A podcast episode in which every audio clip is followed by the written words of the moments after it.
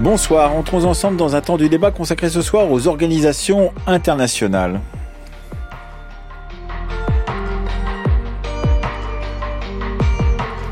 À l'ordre du jour ce soir, guerre Hamas-Israël, pourquoi les pressions internationales n'ont-elles pas plus d'effet?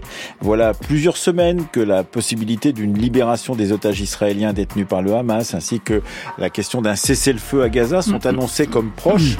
Le président états-unien Joe Biden est même allé avant-hier jusqu'à risquer une date, la date de lundi prochain, avant le début du ramadan, comme hypothèse plausible d'arrêt momentané des combats.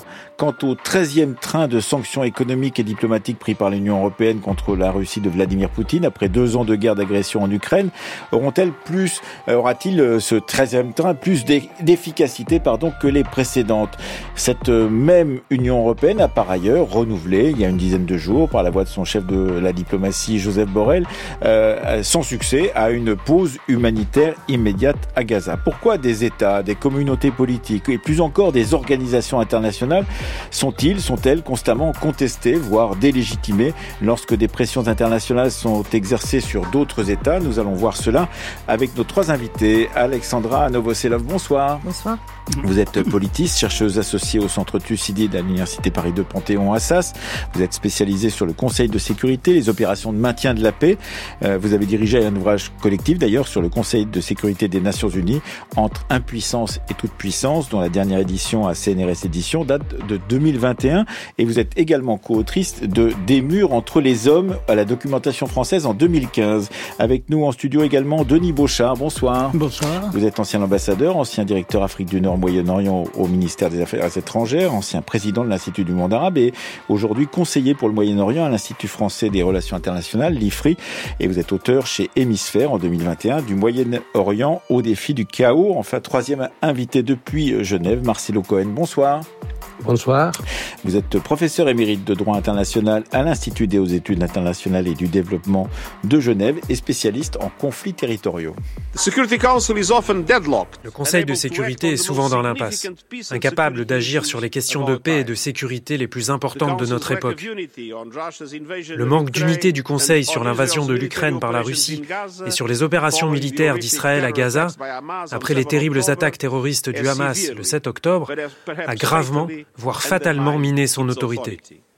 Le Conseil a besoin d'une réforme sérieuse de sa composition et de ses méthodes de travail.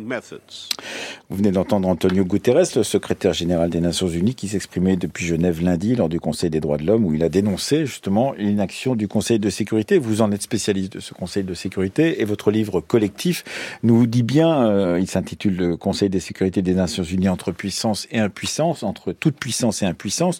Il nous dit bien effectivement que ça n'est pas fixe le Conseil de sécurité il y a eu des temps, il y a eu une histoire, il y a eu cinq temps, c'est ainsi que vous le vous les décrivez dans, votre travail collectif, euh, cinq temps pendant lesquels on est passé euh, d'un côté euh, de, de, du détournement, de la jeunesse, de la parisie, du détournement, du réveil, du demi-sommeil. Je ne sais pas dans quel temps nous nous trouvons aujourd'hui vis-à-vis de ces crises à la fois en Ukraine et, et au Proche-Orient, mais vous expliquez qu'il est mobile, ce, qu'il est dynamique, ce, ce Conseil de sécurité. Pourtant, on le pense toujours comme fixé, fixiste même, avec euh, des, euh, une, une nécessaire réforme, comme le dit d'ailleurs Antonio Guterres lui-même. D'abord, je crois que le, le, Conseil de sécurité, euh, il faut dire que c'est le reflet euh, du monde. Hein. Euh, et aujourd'hui, le monde est divisé, et donc le Conseil de sécurité euh, euh, l'est tout autant, avec d'un côté les États-Unis qui mettent un veto à toutes les résolutions ou presque concernant la Palestine, et la Russie qui met un veto à toutes les résolutions, les projets de résolution concernant euh, l'Ukraine, euh, avec des fois la Russie euh, qui qui vote contre également. Donc donc on est dans un double blocage aujourd'hui. et finalement et, et, qui empêche ce Conseil de sécurité de fonctionner parce que fondamentalement le Conseil de sécurité ne peut agir, c'est presque un truisme de le dire, euh, que s'il est uni. Euh, ou euh, si les, les, moments où il était uni sont assez rares tout de même depuis. Euh, oui, c'est vrai que c'était pendant, c'était à la fin de la Seconde Guerre mondiale où par, par euh, en raison de la, de la géopolitique, par la faiblesse de la Russie à l'époque, d'une Chine qui voulait faire oublier Tiananmen, euh, euh, finalement avec la puissance américaine qui euh, était dans le leadership et voulait faire un certain nombre de choses. Euh, finalement, mais ça a été un, un moment particulier un moment un peu à part de, de cette histoire. C'est vrai que euh, pendant la guerre froide, le Conseil de sécurité était divisé euh, encore plus que maintenant, puisqu'il hmm. prenait encore moins de décisions euh, qu'aujourd'hui. Hein. Et donc cela, effectivement, euh, cela, cela pèse, pourrait-on dire, euh, Denis Beauchard, sur euh, la possibilité de résolution des conflits, et sinon de résolution des conflits, en, des tout cas sur la possibilité qu'il y ait des trêves qui interviennent, des cessez-le-feu qui interviennent, comme vous l'avez, demandé dans une tribune collective en novembre dernier, avec d'autres anciens ambassadeurs en particulier, euh, pour ce qui se passe donc entre le Hamas et Israël, et entre Israël et le Hamas. Oui, c'est-à-dire qu'effectivement, le Conseil de sécurité étant paralysé, le, jeu des acteurs internationaux se fait ailleurs. Euh, il se fait au niveau des États-Unis, il se fait au niveau de l'Union européenne, il se fait au niveau, j'irais, du sud global. Et, donc, c'est ce à quoi on, assiste actuellement euh, dans dans cette euh, tragédie de, de, de, Gaza, où effectivement euh, un micro-État, le Qatar, joue un rôle sans doute surdimensionné par rapport à, sa, son poids politique, réelle, son poids politique.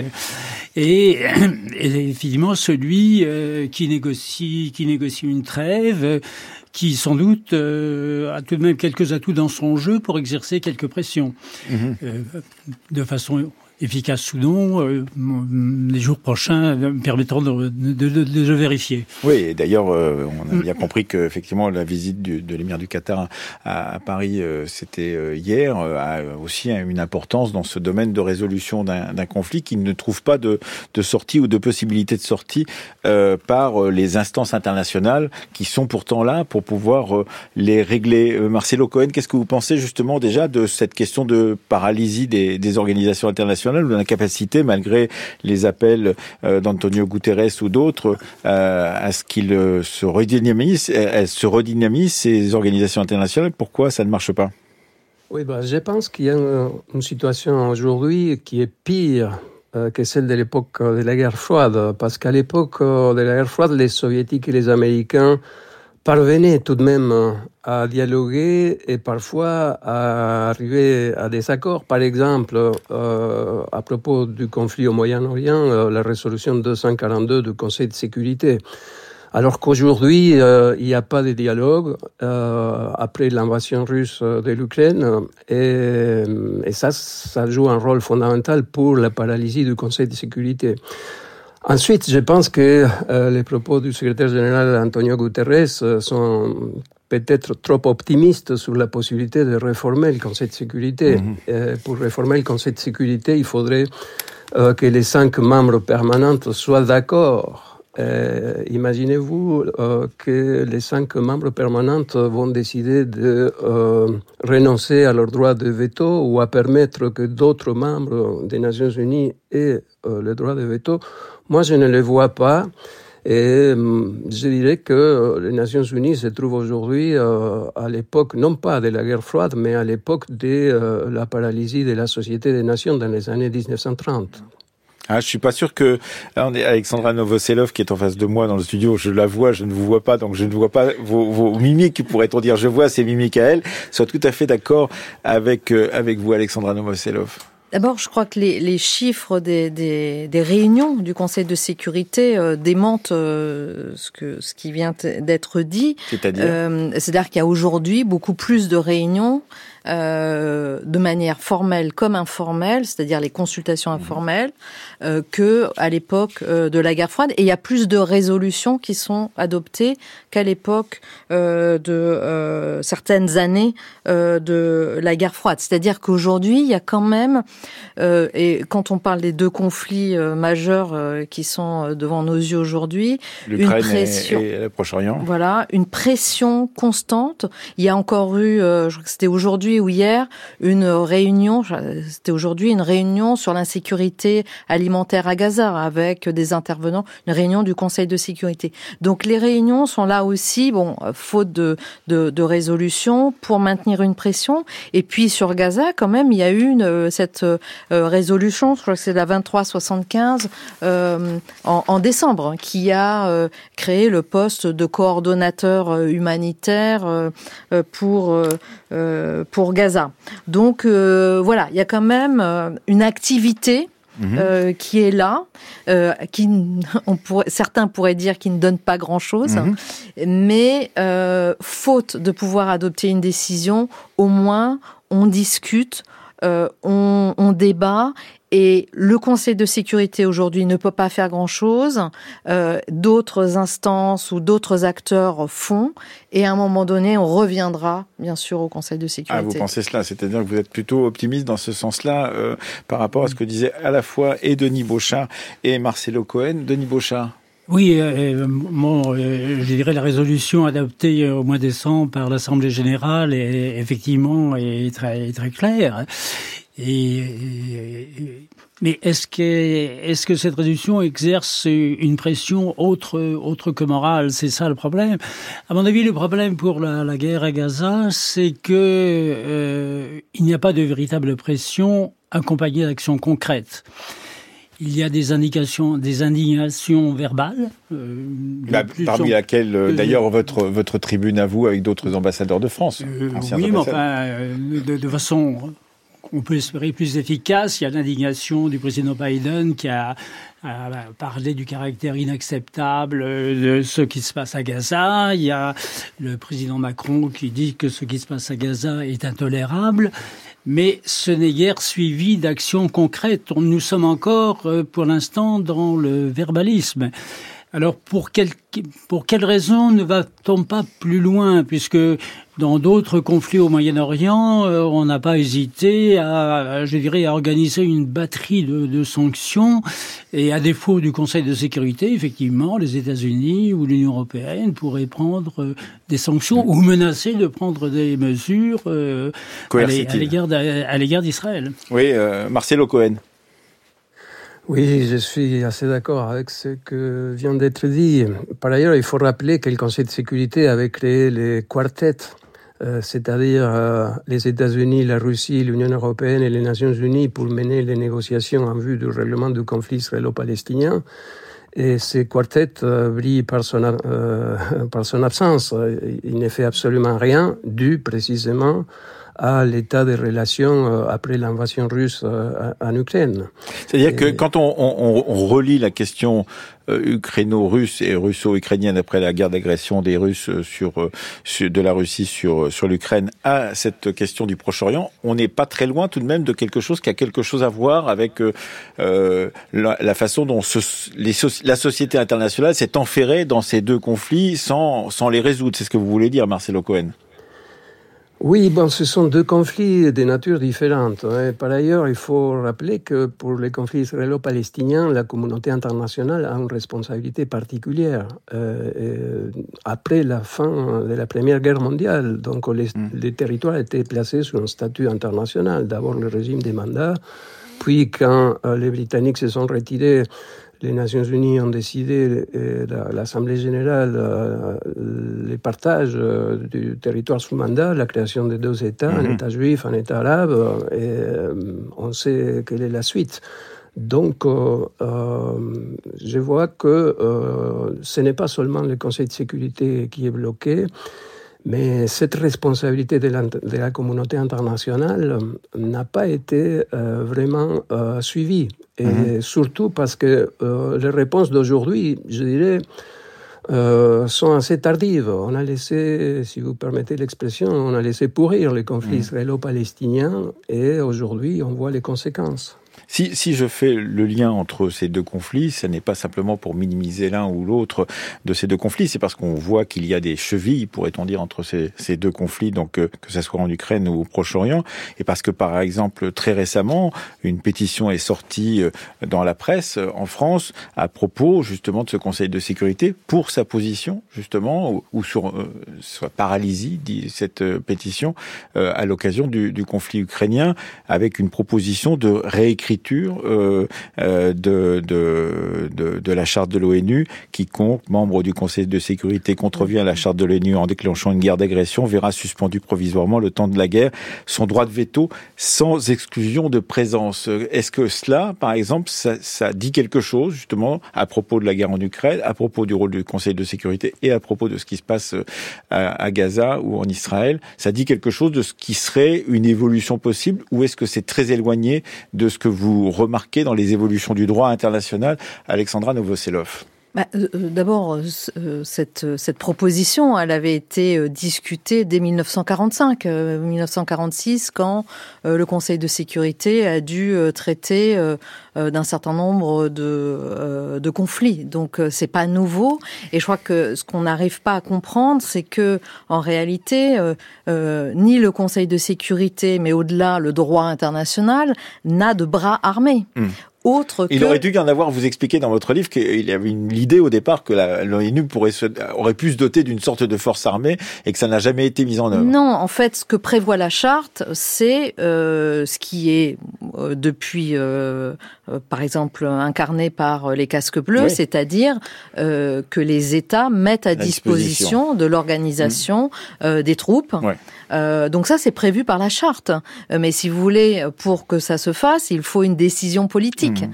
Et euh, aujourd'hui, qui va envoyer, euh, qui veut euh, monter une force internationale pour envoyer ses soldats euh, d'un côté vers euh, la Palestine, de l'autre vers Gaza et de l'autre euh, vers l'Ukraine. Personne. Mm. Donc, si vous voulez, c'est ça le, le, le, cœur du problème. Et donc, on accuse le Conseil de sécurité ou les Nations Unies de plus, plus largement, mais en réalité, personne ne veut mettre des troupes au sol ou ne veut s'engager plus avant.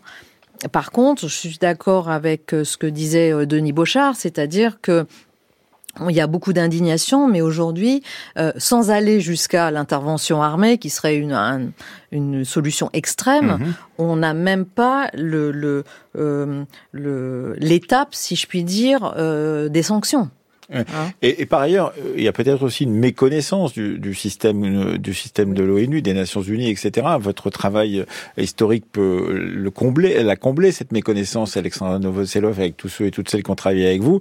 Mais c'est vrai qu'on ne sait pas très bien entre la Cour internationale de justice, entre l'ONU, euh, tous qui sont d'ailleurs partie prenante de, de, tentatives de résolution de, de ce conflit, entre l'Assemblée générale d'un côté et entre le Conseil de sécurité de l'autre, euh, on n'arrive pas très bien à s'y retrouver, peut-être parce qu'on s'y intéresse pas suffisamment.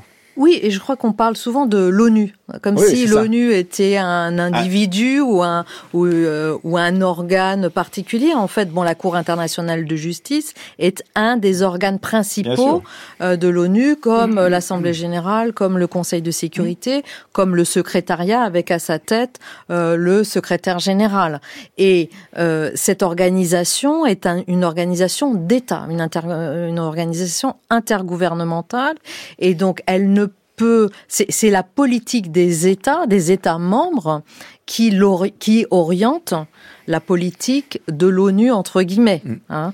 Euh, donc euh, et quand il y a dissension entre les États membres, ça ne marche pas, etc., etc. C'est ce que vous disiez depuis le début, Denis Bouchard. Oui, ceci étant, euh, à supposer que par miracle le Conseil de sécurité puisse s'entendre sur un certain nombre de mesures, est-ce que pour autant Israël accepterait de les mettre en œuvre Oui, c'est une des questions. Effectivement, assez paradoxalement, euh, Israël est un des rares États qui a été créé par les Nations Unies elles-mêmes. Mm.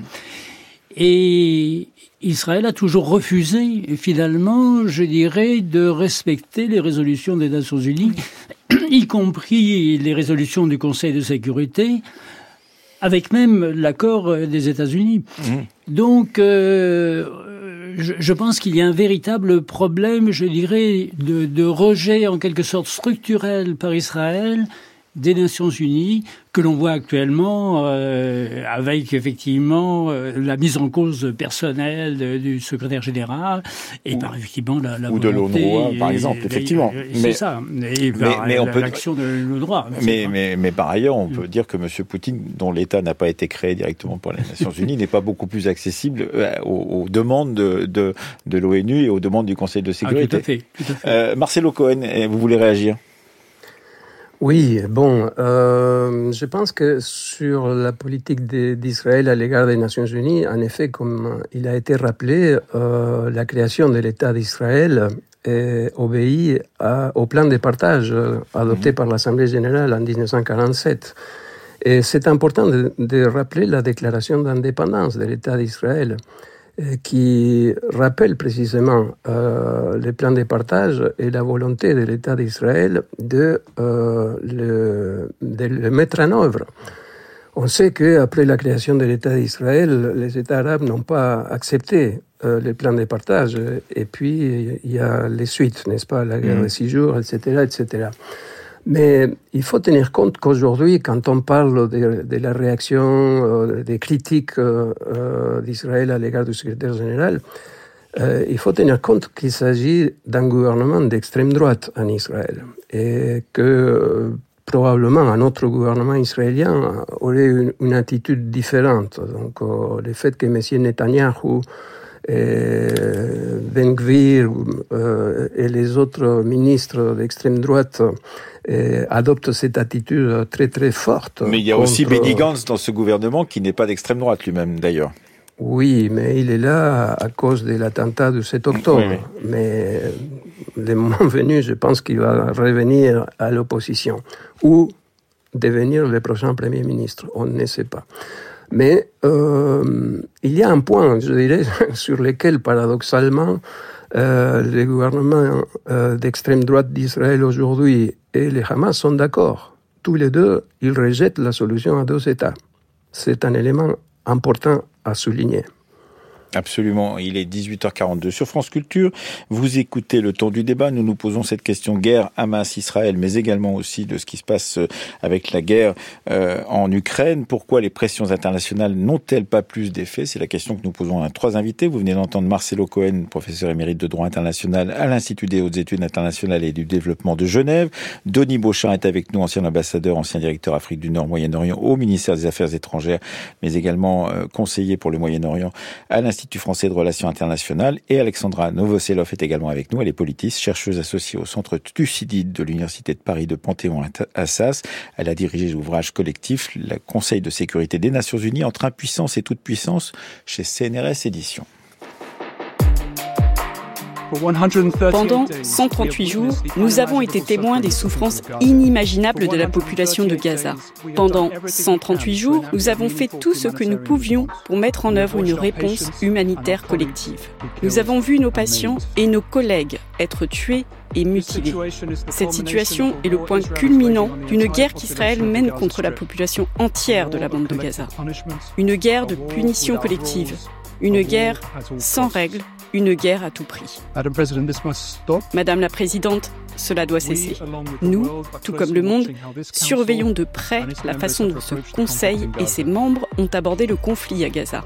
Réunion après réunion, résolution après résolution, ce Conseil n'a pas réussi à résoudre efficacement ce conflit.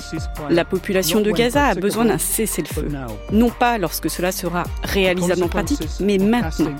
Les conséquences du rejet du droit international humanitaire se répercuteront bien au-delà de Gaza. Ce sera un fardeau permanent sur notre conscience collective.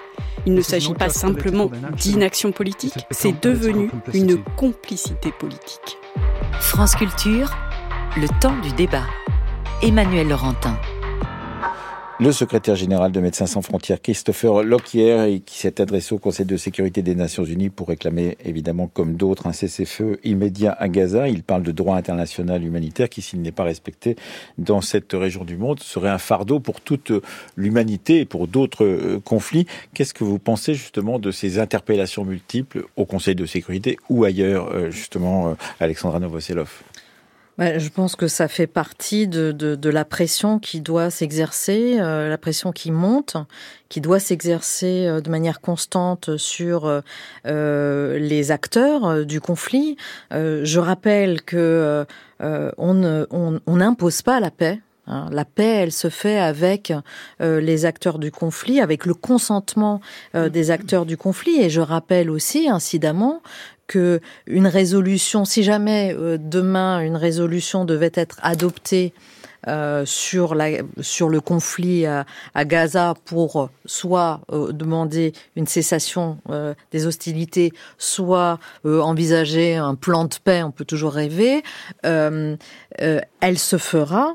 le texte même du projet de résolution sera approuvé par les partis au conflit, mhm. c'est-à-dire par Israël et par l'autorité palestinienne ou ses représentants. Le gouvernement qui vient de démissionner aujourd'hui et qui sera remplacé d'ici par euh, éventuellement des intermédiaires, euh, des États, etc. Mais en tout cas, toutes les parties prenantes devront donner leur accord à l'ensemble du texte qui sera voté par le Conseil de sécurité.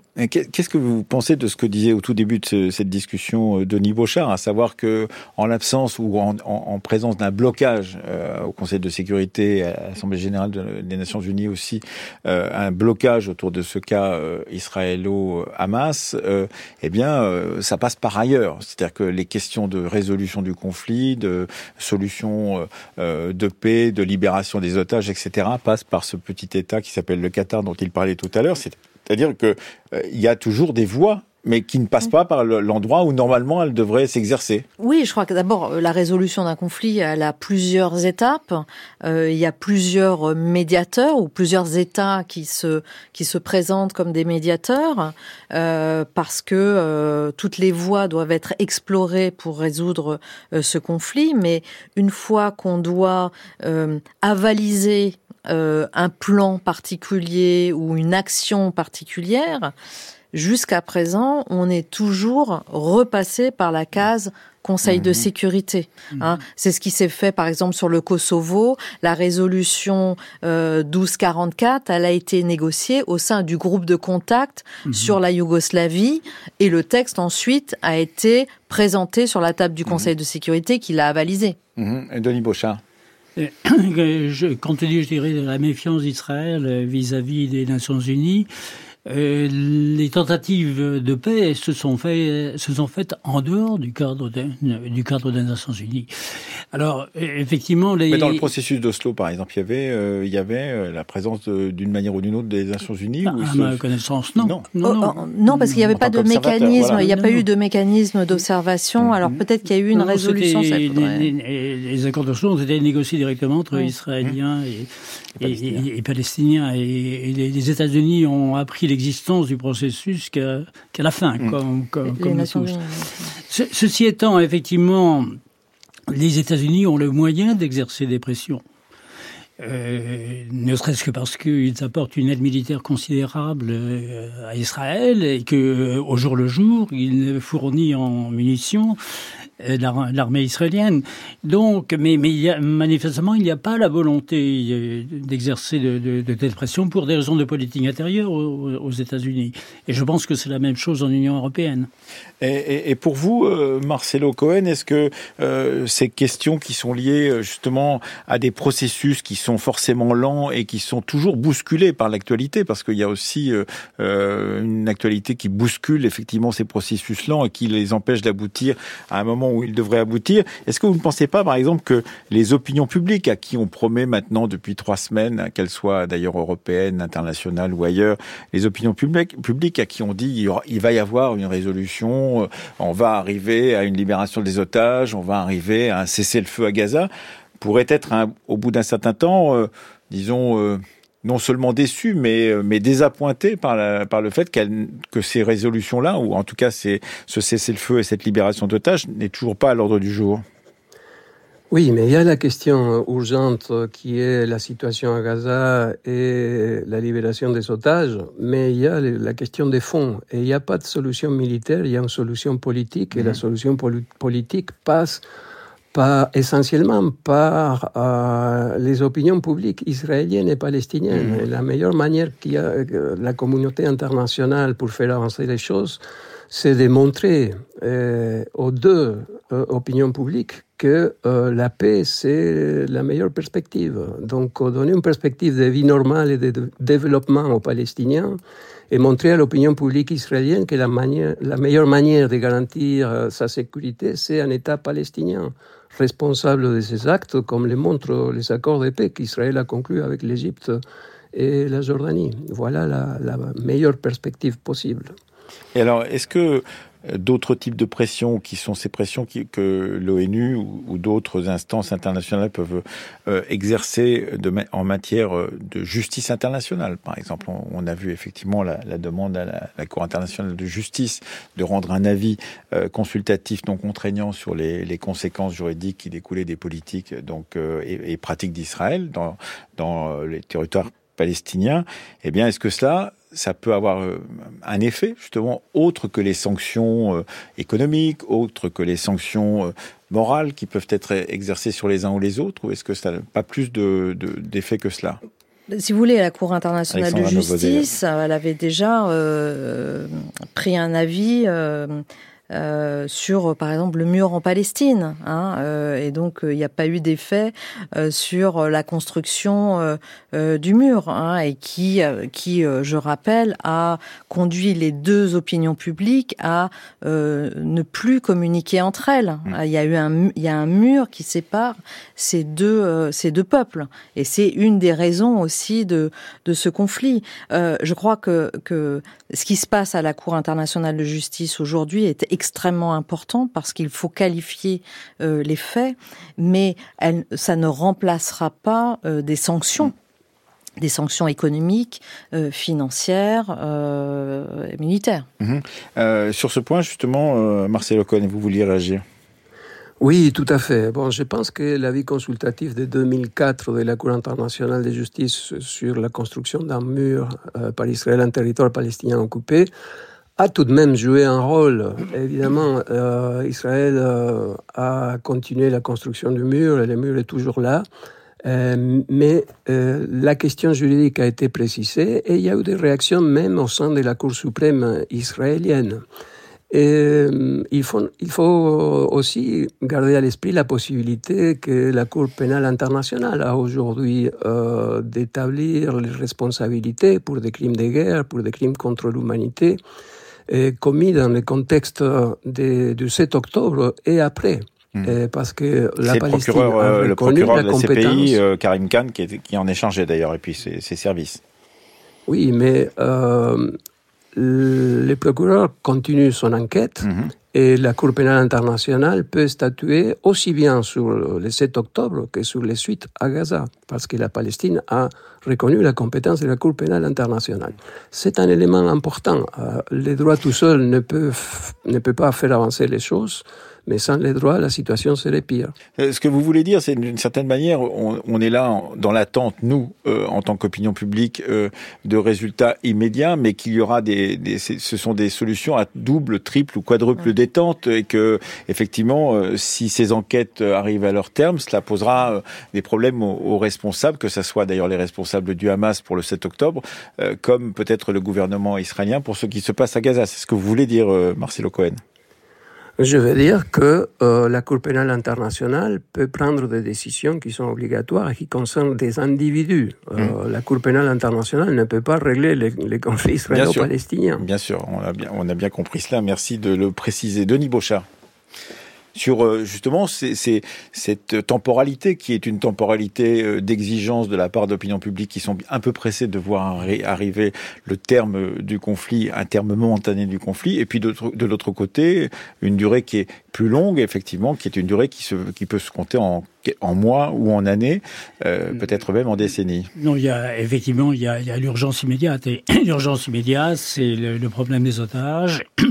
Et c'est le cauchemar humanitaire que, que, que, subit effectivement euh, Gaza en ce moment. Vous dites le problème d'un côté le cauchemar, mais c'est aussi un cauchemar pour, euh, pour les otages d'être dans la situation ah oui, où ils sont aujourd'hui. Le cauchemar, il est partagé, si j'ose dire.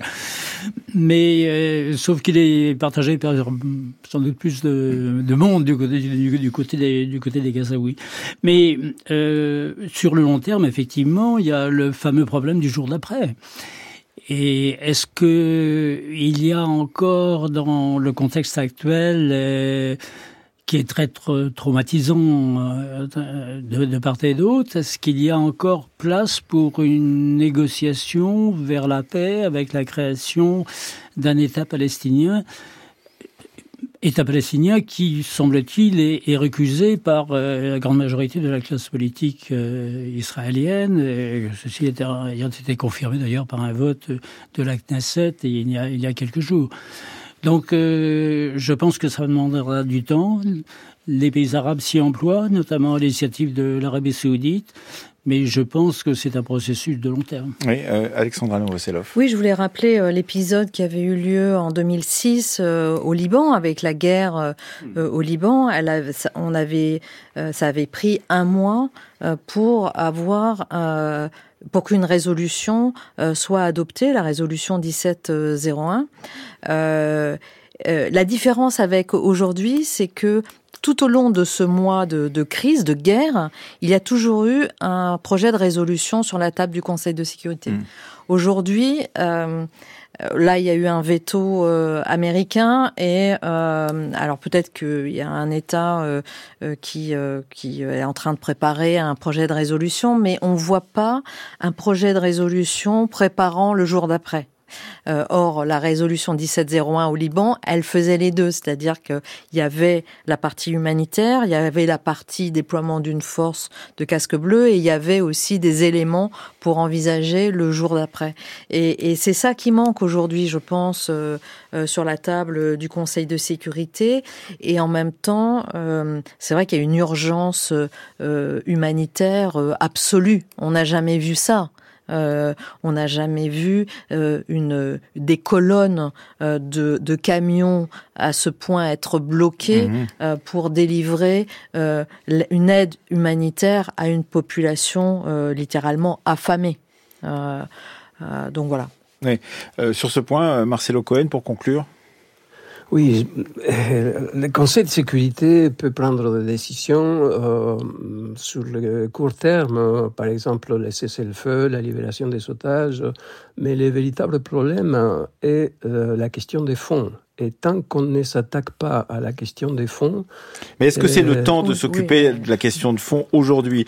Est-ce que la, la, question de, de fonds ne peut ne doit pas attendre quelques quelques semaines que la, la question disons immédiate soit soit réglée? Je pense que la question des fonds devait être traitée hier, pas aujourd'hui. Ah oui, oui, et donc, euh, le problème, oui. c'est que... Et aujourd'hui, on peut, euh, si on euh, ne prend pas en considération la question des fonds, il n'y aura pas de véritable règlement. Euh, de la situation même à Gaza. Et en cessez-le-feu, on a déjà au cinquième ou au sixième cessez-le-feu entre Israël et mmh. C'est le sixième round mm. du conflit oui, armé le... entre Israël et Hamas. Enfin, le donc, si il y a eu un veto quand même sur une résolution. Fonds, il n'y aura pas un règlement de, mm. du problème actuel même. Merci à tous les trois. On est malheureusement obligé de clore cette discussion fort intéressante avec Alexandra Novoselov qui a dirigé donc euh, l'ouvrage collectif Le Conseil de sécurité des Nations Unies entre impuissance et toute puissance. On peut vous conseiller de rajouter un chapitre peut-être aujourd'hui. Euh, il a été réédité en 2021 avec Denis Beauchard qui est auteur du Moyen-Orient au défi du chaos chez Hémisphère et avec vous Marcelo Cohen, professeur émérite de droit international à l'IHEID, l'Institut des hautes études internationales et du développement à Genève. Le temps du débat a été préparé ce soir par Fanny Richer, Roxane Poulain, Mathias Mégy, Anouk Sevnou, Stéphanie Villeneuve, réalisé par Laurence Malonda, avec à la technique Sébastien Royer.